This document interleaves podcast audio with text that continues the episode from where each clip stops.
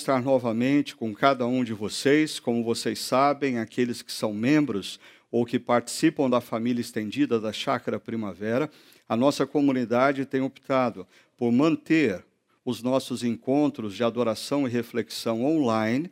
Ah, primeiro, porque teologicamente não existe problema nenhum de nós estarmos separados geograficamente, sendo que o nosso Deus está presente em nós e no nosso meio, aonde se reúnem dois ou mais, no nome de Jesus. Aí, em segundo lugar, nós ainda entendemos que é tempo de prevenção, é tempo de cuidado. Por isso, nós não queremos colocar em risco a vida de nenhum dos nossos queridos ou queridas. Então, vamos ter paciência e vamos continuar aproveitando esses momentos de adoração, de reflexão, mesmo que online. A nossa comunidade tem respondido de maneira fantástica, tanto nesse tempo, aos domingos de reflexão, como também nos grupos pequenos durante a semana. Nós temos reunido mais de 600 pessoas durante a semana nos nossos grupos pequenos. Por isso, se você ainda não faz parte de um grupo pequeno, é, você precisa correr para participar, porque muita gente tem sido abençoada, tem feito amigos, e o grupo pequeno tem sido um espaço de refrigério, de encorajamento mútuo na caminhada cristã, nesses tempos complexos que nós estamos vivendo. Ainda, eu queria é, desafiar você a compartilhar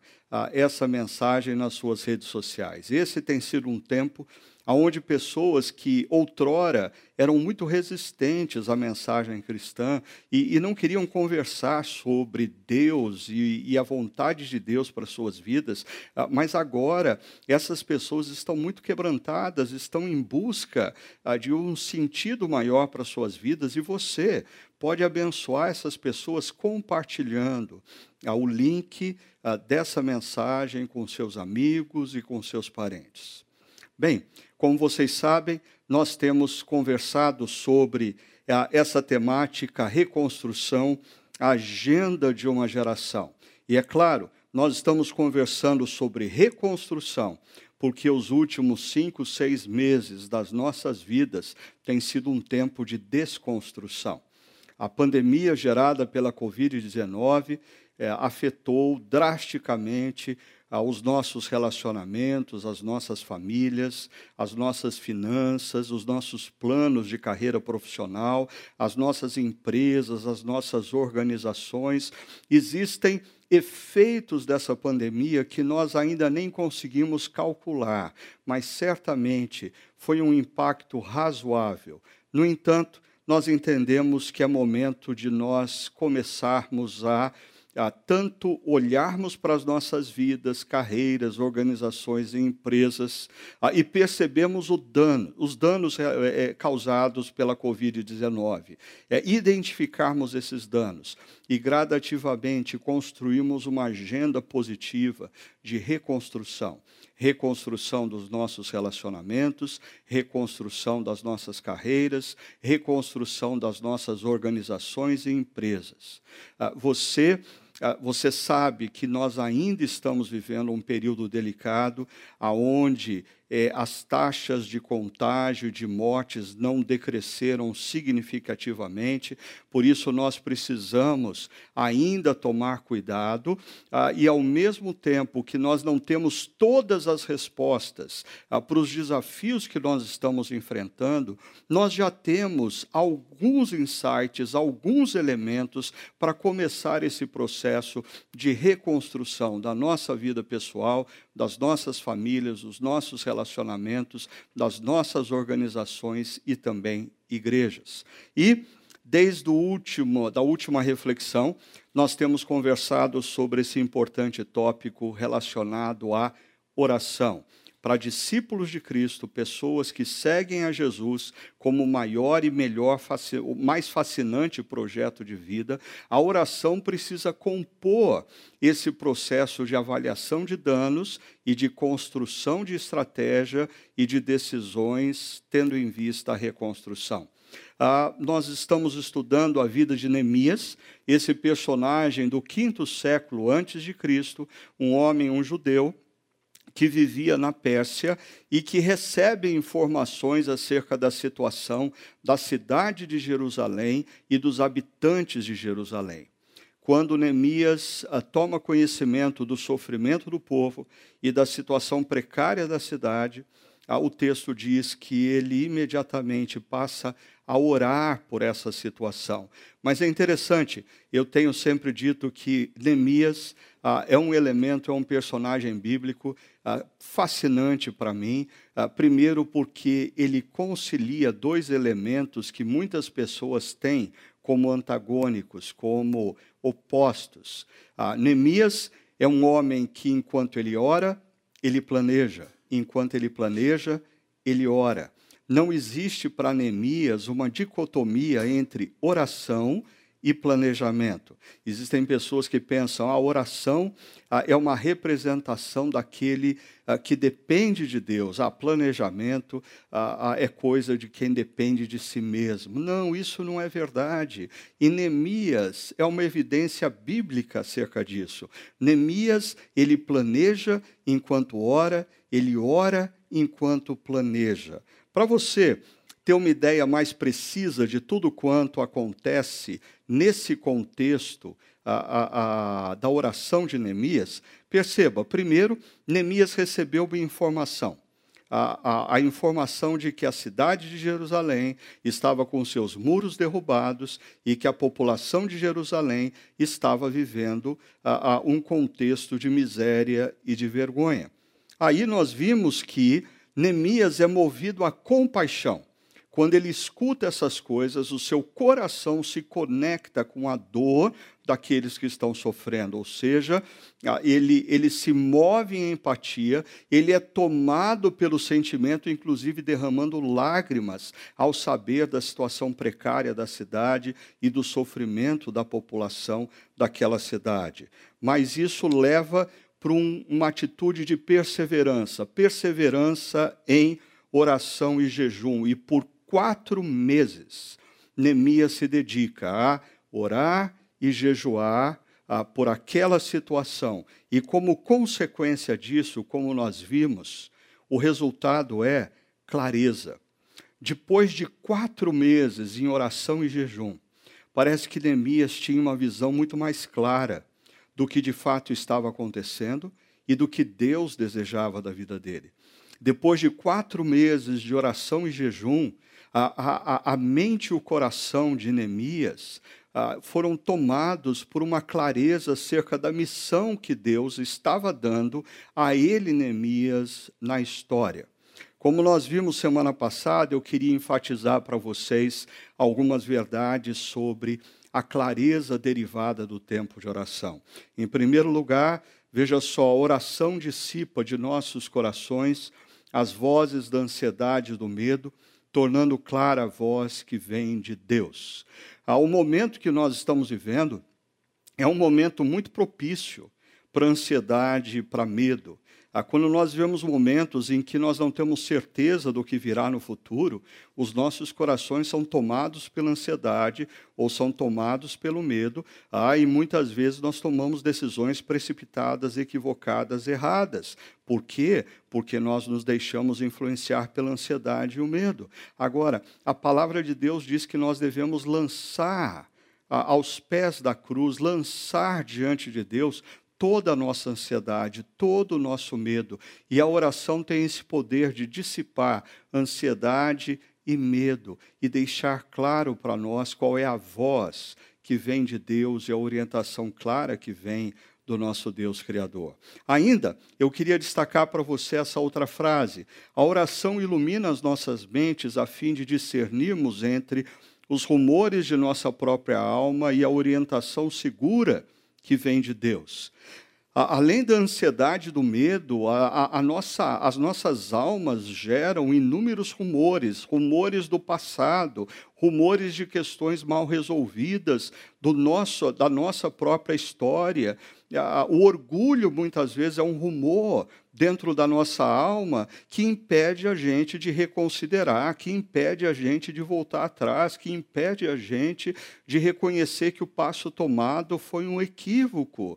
A, a insegurança é um rumor da nossa alma que muitas vezes nos leva a decisões e atitudes equivocadas. Por isso, a oração também dissipa rumores da nossa alma, para que nós tenhamos clareza na voz de Deus. E uma última frase que eu queria destacar para vocês. Não poucas vezes, enquanto usamos a oração na tentativa de mudar a Deus, ele transforma a nossa perspectiva e redireciona o nosso coração.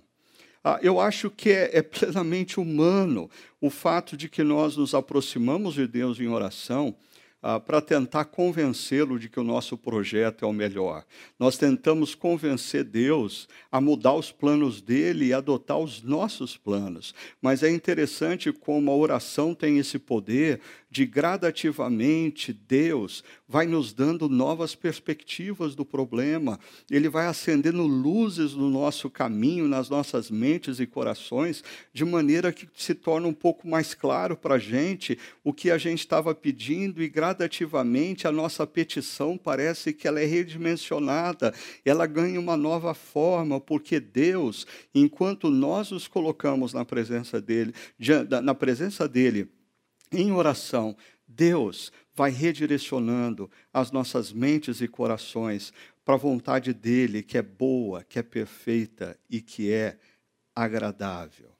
Bom, ah, tendo dito isso, eu queria voltar aqui a esse contexto maior, ah, ah, na qual a oração de Neemias acontece, você já viu aqui, ele recebe uma informação, é tomado pela compaixão, ele persevera em oração e jejum, e isso vai lhe dar clareza. Agora, tudo isso tem a ver com o contexto da oração. Hoje, nós vamos conversar sobre o conteúdo da oração de Neemias. Mais propriamente, eu queria apresentar para vocês cinco elementos da oração de Neemias. É interessante porque ah, na nossa cultura brasileira nós, ah, de certa maneira, supervalorizamos ah, o improviso. Nós somos uma cultura ah, conhecida pela informalidade. Por isso, nós não somos muito assim chegados a processos ah, e, consequentemente, na espiritualidade. Às vezes, nós desprezamos a liturgia, a liturgia ah, para se entrar na presença de Deus, o ritual para se preparar para um momento como esse de reflexão na palavra de Deus. Em outras culturas do passado, ah, homens e mulheres começavam a se preparar no pôr do sol do sábado para ouvirem a palavra de Deus no domingo pela manhã. Ah, eu diria que nós não precisamos confundir a, a, importância dos rituais e das liturgias com uma religiosidade fria e apática em relação a Deus, ah, mas eu creio que nós precisamos sim resgatar alguns elementos imprescindíveis que a Bíblia constantemente insiste que nós devemos ter quando nós buscamos a presença de Deus, quando nós buscamos a orientação de Deus. Eu queria, eu espero que esses cinco elementos ajude você a compreender a importância da oração e a importância dessa liturgia na presença de Deus, ah, para de fato você usufruir de todo o poder, de toda a graça, de toda a misericórdia, de toda a orientação do nosso Deus Pai e Criador. Então vamos lá. Primeiro, a oração. O verso 5 começa dizendo assim: Então eu disse, e começa a narrativa de Neemias: Senhor, Deus dos céus, Deus grande e temível, fiel à aliança e misericordioso com os que te amam e obedecem aos teus mandamentos. Perceba que aqui nós temos o primeiro elemento da oração de Neemias. Neemias começa pela exaltação à pessoa de Deus. Ele diz: Deus dos céus, em outras palavras, Deus que transcende a própria natureza, Deus que é maior do que a própria história, Deus que está acima dos reinos e dos reis, Deus dos céus. É interessante que Jesus começa com uma expressão muito parecida. Quando os discípulos pedem a ele que os ensine a orar, Jesus diz: vocês vão orar assim. Pai nosso que estás nos céus, ou seja, o Deus que transcende, o Deus todo-poderoso, o Deus acima de todas as coisas. Eu diria que pelo fato de nós desprezarmos a liturgia da oração, os processos que a Bíblia nos ensina, muitas vezes as nossas orações se confundem ah, com a nossa aproximação num balcão de prestação de serviços espirituais e nós vemos Deus como um menino que está do outro lado do balcão e que deve nos servir o mais rapidamente possível. A gente chega no balcão em oração e diz: ah, Deus, eu quero o número dois sem queijo, e Deus tem que sair imediatamente e nos atender, porque afinal de contas nós somos clientes.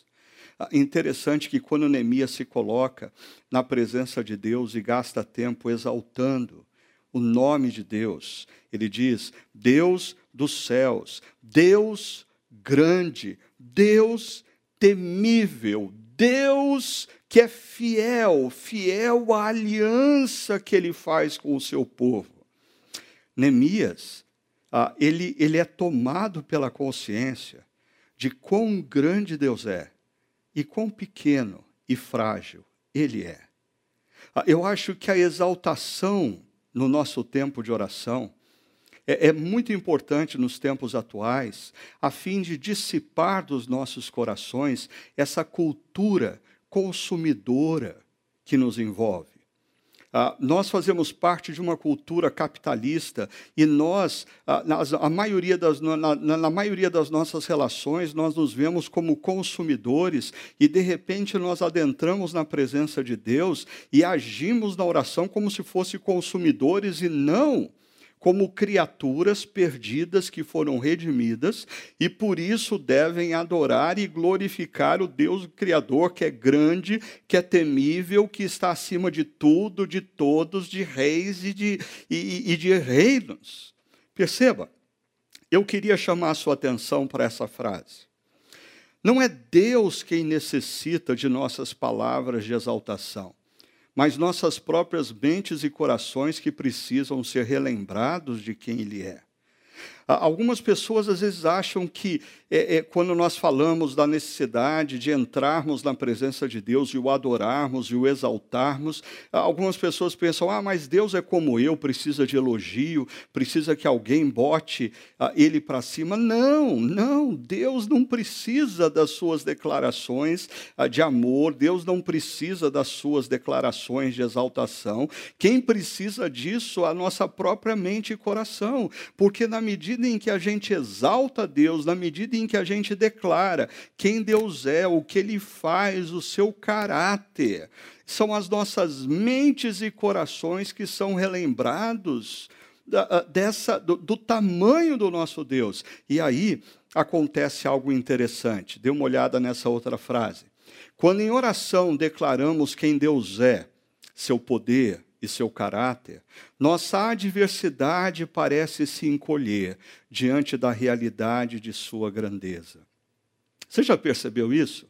Às vezes nós estamos diante de um problema e nós achamos aquele problema grande demais e a gente teme por aquele problema e a gente está preocupado com aquele problema e a gente perde noite de sono por causa daquele problema. Aí nós adentramos na presença de Deus e aí nós começamos a glorificar a Deus e aí a gente começa a lembrar quem Deus é e aí a gente começa a lembrar que Deus é todo-poderoso, que Deus é o Criador dos céus e da terra, que Deus é o Redentor da história, que Deus tudo pode, que Deus é o Deus dos impossíveis.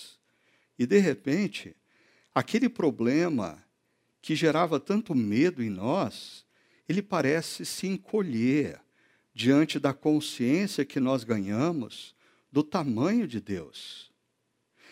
Ainda no início da minha caminhada cristã, eu me lembro que eu li um livro por recomendação do meu pastor na época, ah, chamado o, Seu Deus é Pequeno Demais.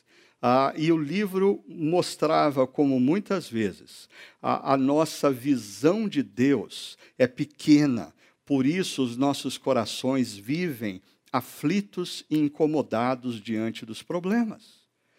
Leia os salmos que glorificam o nome de Deus. Aprenda a fazer do seu tempo de oração um tempo de exaltação. E você vai se surpreender como, ao lembrar a sua mente e o seu coração do tamanho de Deus, da grandeza de Deus, de que Ele é o Deus dos impossíveis, como muitos dos problemas que te afligem, que te levam à ansiedade, parecem que vão encolher, diminuir diante da grandeza do nosso Deus e Criador. Mas, depois desse momento ah, de exaltação a Deus, Neemias vai recorrer a um outro momento, a um outro elemento na sua oração. Ele diz: Que os teus ouvidos estejam atentos e os teus olhos estejam abertos para a oração que o teu servo está fazendo diante de ti, dia e noite, em favor de teus servos, o povo de Israel. É interessante como a linguagem que Neemias usa aqui, ah, nesse trecho da sua oração, é a linguagem dos salmos de lamento, que nós temos mencionado nos últimos meses aqui. Em outras palavras, o segundo elemento que envolve a oração de Neemias é o clamor.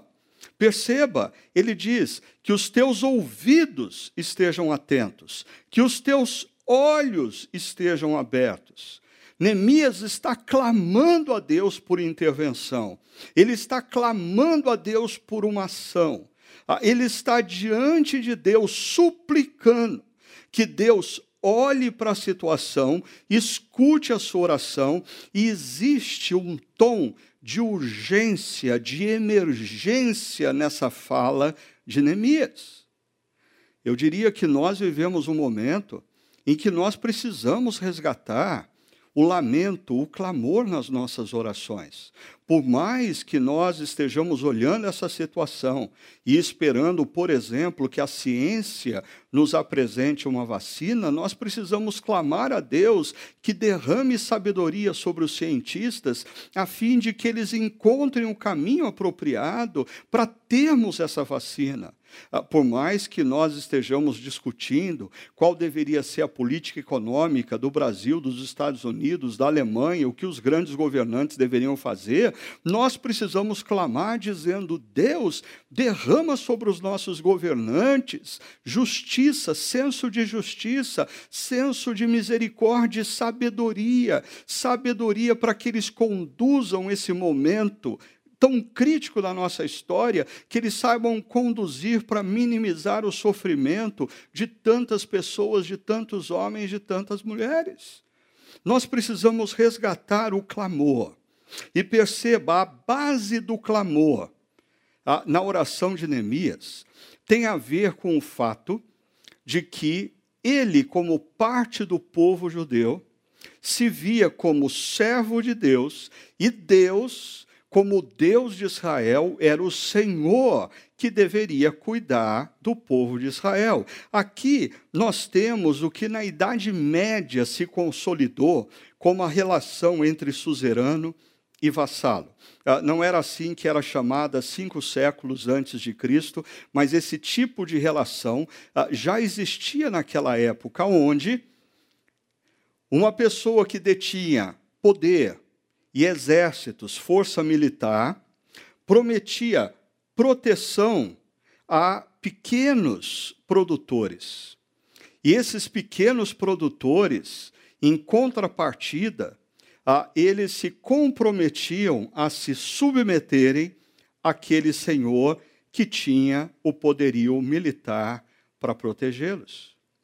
Assim, o que Neemias está fazendo aqui na oração é recorrendo a um tratado que existia entre Deus e Israel.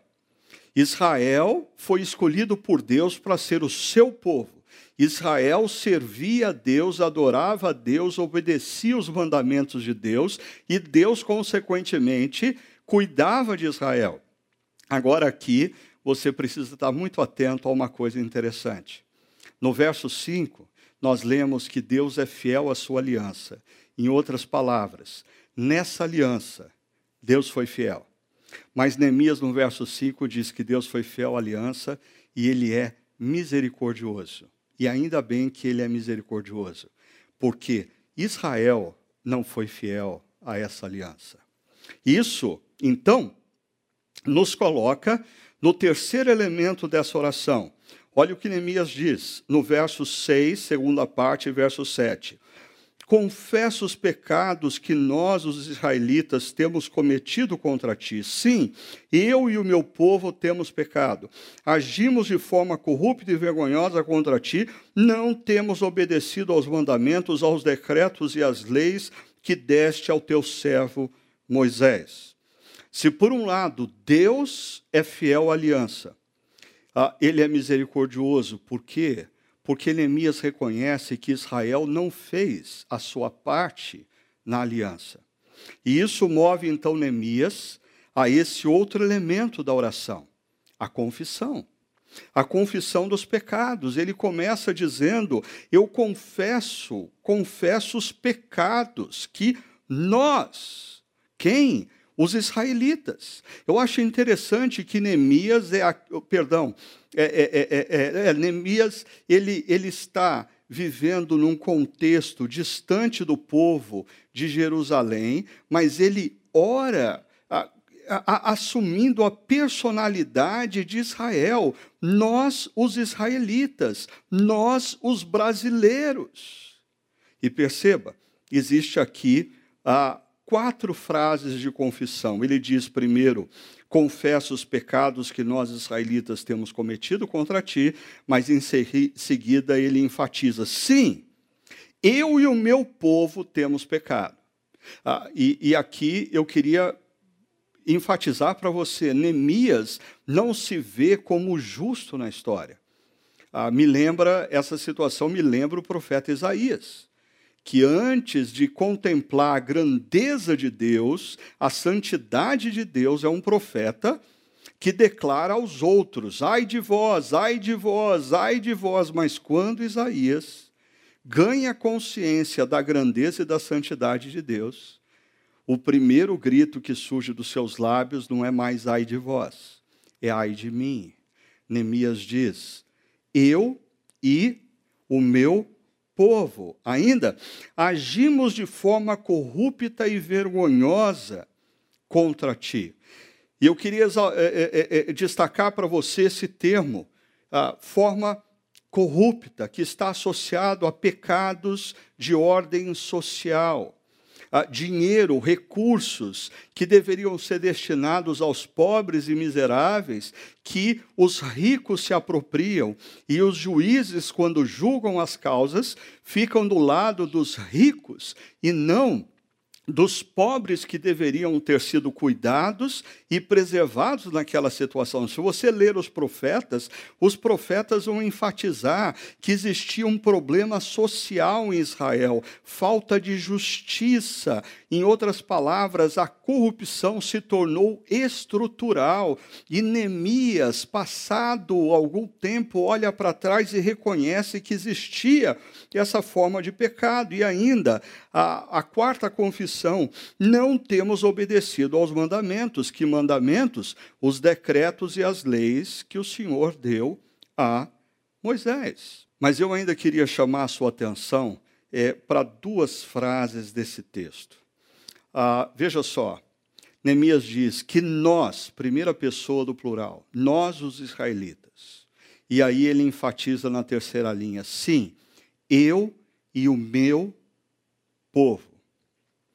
Ah, eu vou destacar essas duas linhas para falar uma coisa muito sensível nos dias atuais no nosso Brasil, mas eu preciso ser fiel à palavra e não à sua amizade que pensa a favor de A ou a favor de B.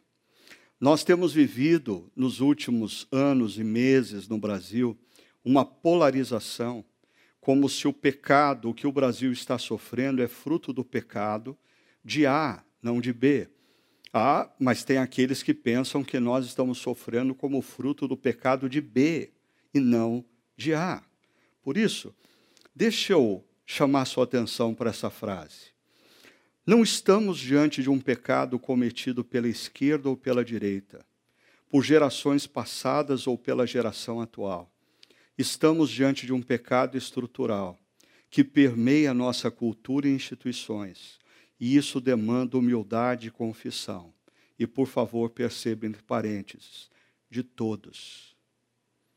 De todos.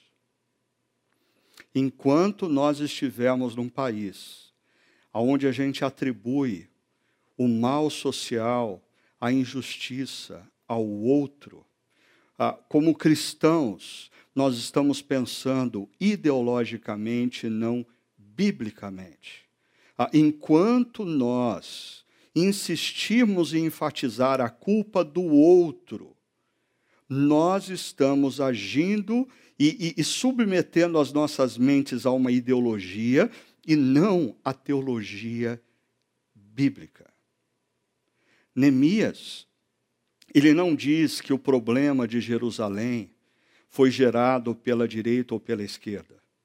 Ele diz que foi gerado pelo povo, pelo povo que abandonou os caminhos, o povo que se corrompeu.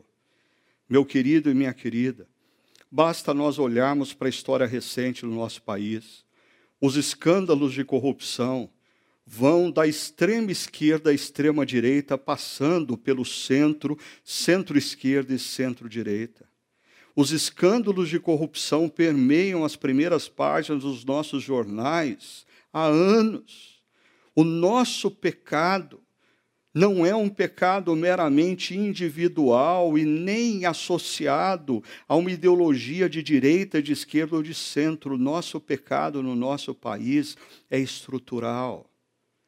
Eu pego, por exemplo, o estado do Rio de Janeiro, me entristece ver que aquele estado onde existem pessoas pobres e miseráveis, ah, pelo o, o, quinto governador daquele estado, é acusado ah, de corrupção.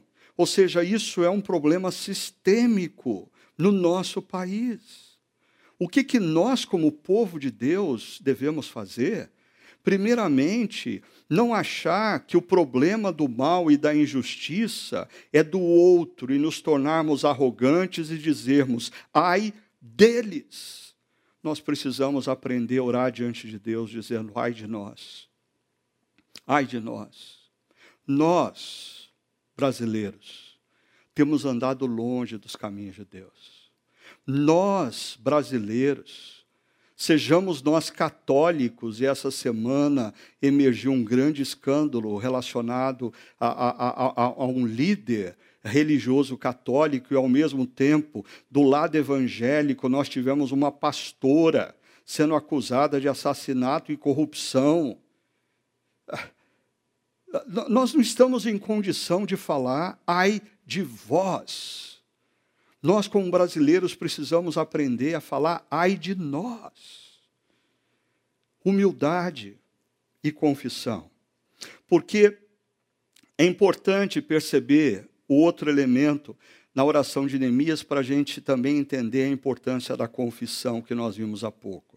Olha só o verso 8 diz assim: Lembra-te agora do que disseste a Moisés, teu servo. Então agora Neemias vai trazer para a oração promessas. E é interessante porque ah, ele fala como se Deus precisasse se lembrar das promessas feitas e Deus não precisa se lembrar. No entanto, o que Neemias está fazendo aqui é elaborando a sua argumentação.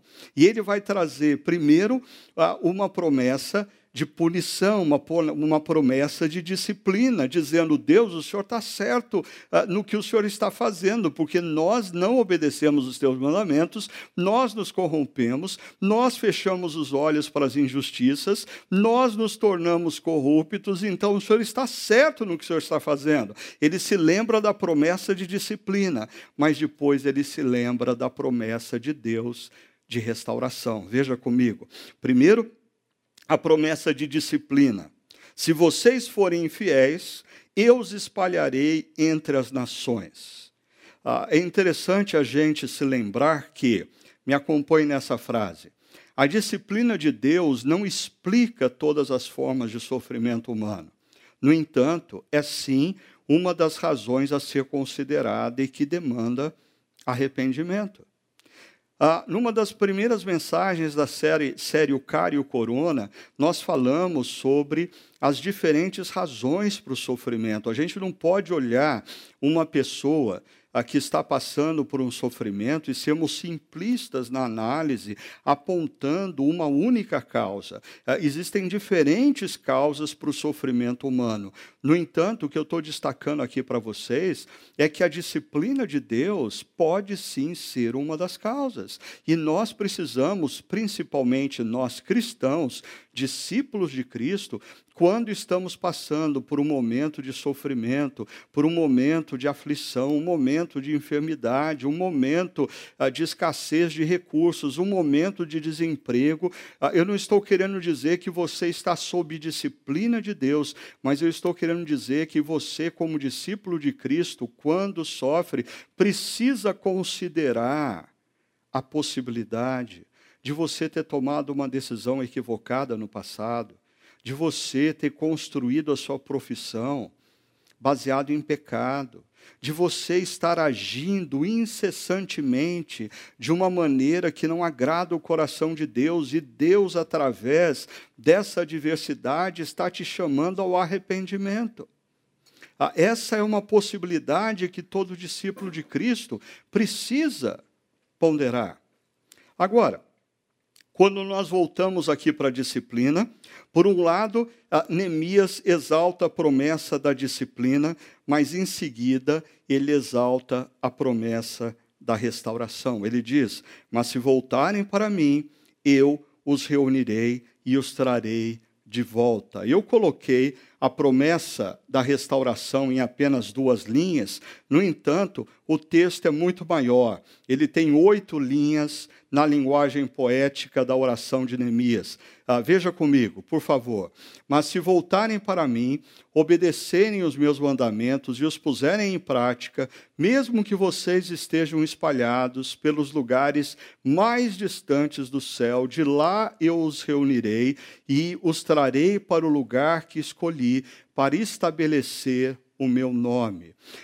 Por que, que eu estou chamando a sua atenção é, para essas oito linhas do verso, da segunda parte do verso 8 e verso 9, porque eu queria mostrar para você como Neemias tem uma teologia fantástica nessa oração e a própria estrutura literária dessa oração revela verdades acerca de Deus. Por exemplo, o que é justiça, o que é misericórdia e o que é graça de Deus. Então, deixa eu te mostrar isso que é muito interessante. No verso 6, segunda parte, verso 7, Neemias faz a confissão.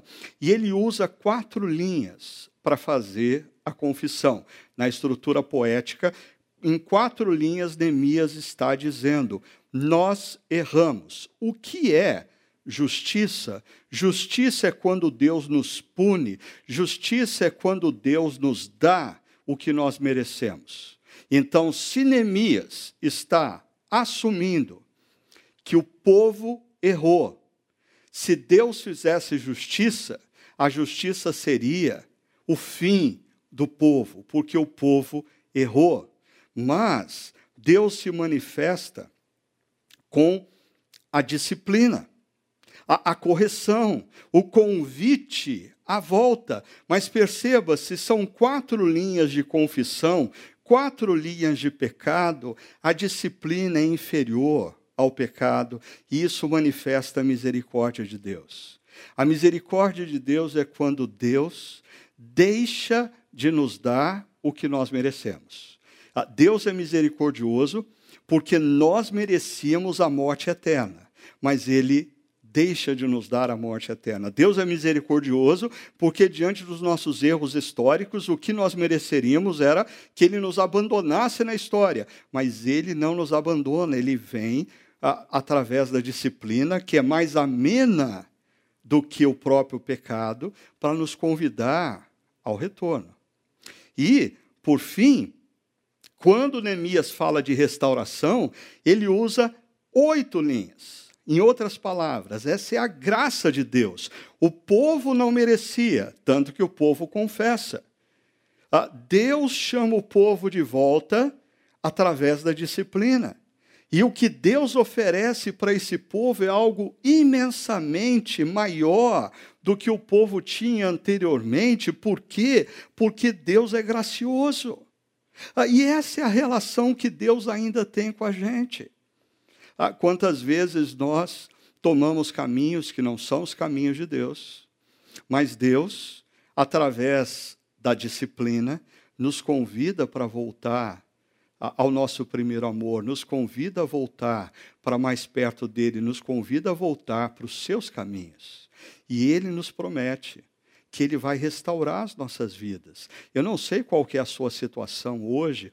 Às vezes, pessoas que falharam no passado, que cometeram erros, ainda mais agora, nesse passado recente, certamente pessoas tomaram decisões equivocadas, pessoas falaram o que não deviam, pessoas arruinaram relacionamentos de amizade, de família, e, e, e a gente às vezes é a gente é alvo da ação do nosso inimigo e quer nos convencer que não tem mais jeito. Agora, depois do que a gente fez, não tem mais jeito. Depois da decisão que a gente tomou, não tem mais jeito. Depois do que a gente falou, não tem mais jeito.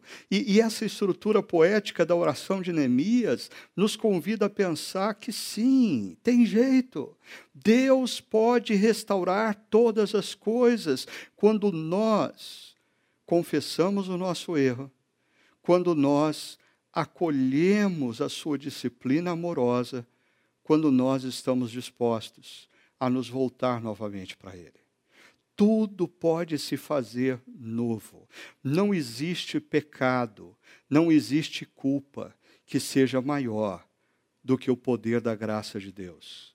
Não existe pecado, não existe culpa, não existe consequência do pecado e da culpa que possa superar o poder da graça de Deus nas nossas vidas. E aí, caminhando para a nossa conclusão, a oração de Neemias termina com essas expressões. Leia comigo.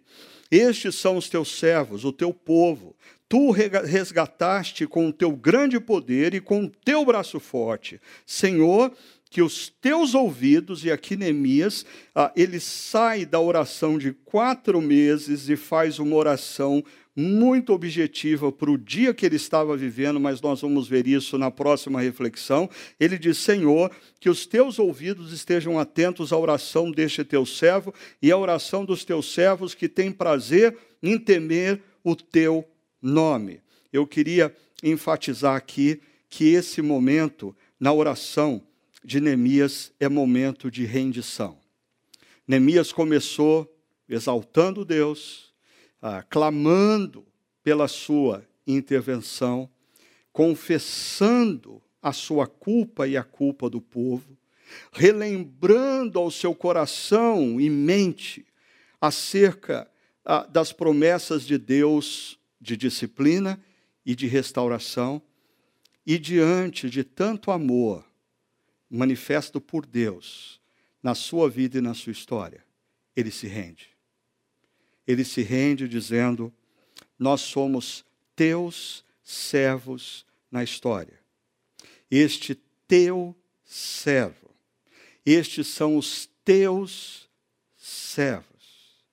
É interessante, às vezes nós iniciamos uma oração como consumidores, reivindicando diante de Deus direitos que nós não temos mas quando nós seguimos a liturgia correta para adentrarmos a presença de Deus, o exaltamos, colocamos as nossas súplicas, nos lembramos daí que nós não temos o direito de suplicar porque nós temos pecado, então confessamos os nossos pecados, relembramos da, tua, da promessa dele de fazer novas todas as coisas nas nossas vidas, e quando somos impactados por essa graça, nós terminamos a oração dizendo: Senhor, eu cheguei aqui para pedir algo para o Senhor, mas eu termino essa oração dizendo ao Senhor que eu estou pronto para fazer o que o Senhor quiser.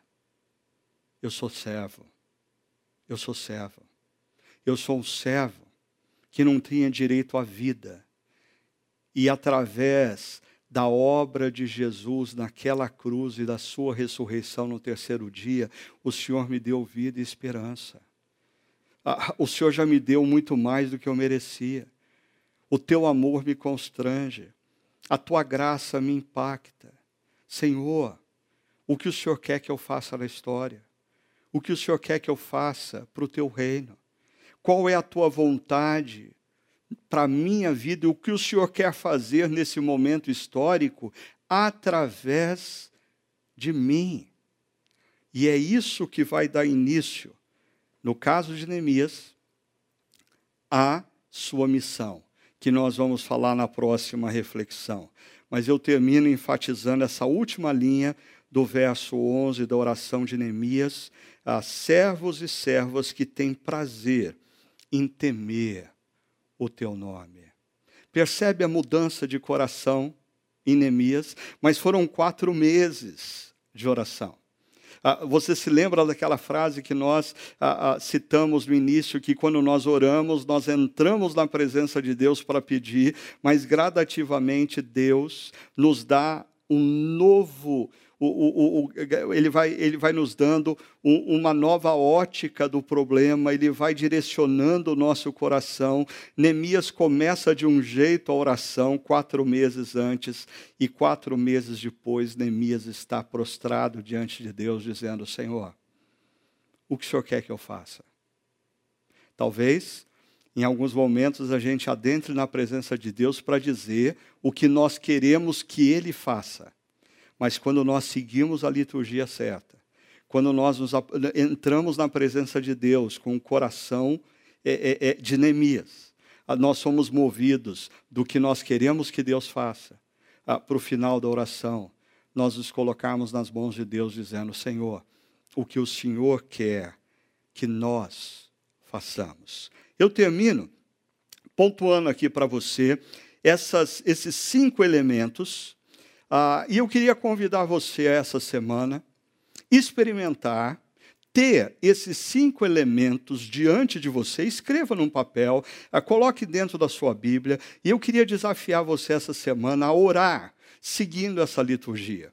Ah, não, não, não queime etapas. Ore exaltando a Deus. Gaste tempo exaltando a Deus. Aí em seguida, coloque o seu clamor. Quais são as suas causas? Ah, o que, que você quer suplicar diante de Deus? Mas se lembre que nós não temos o direito de clamar e reivindicar absolutamente nada, porque nós temos ah, cometido pecados e nós fazemos parte de uma nação onde o mal e a corrupção se tornou um mal estrutural, cultural. Peça misericórdia de Deus, peça perdão na primeira pessoa do plural. Nós temos errado.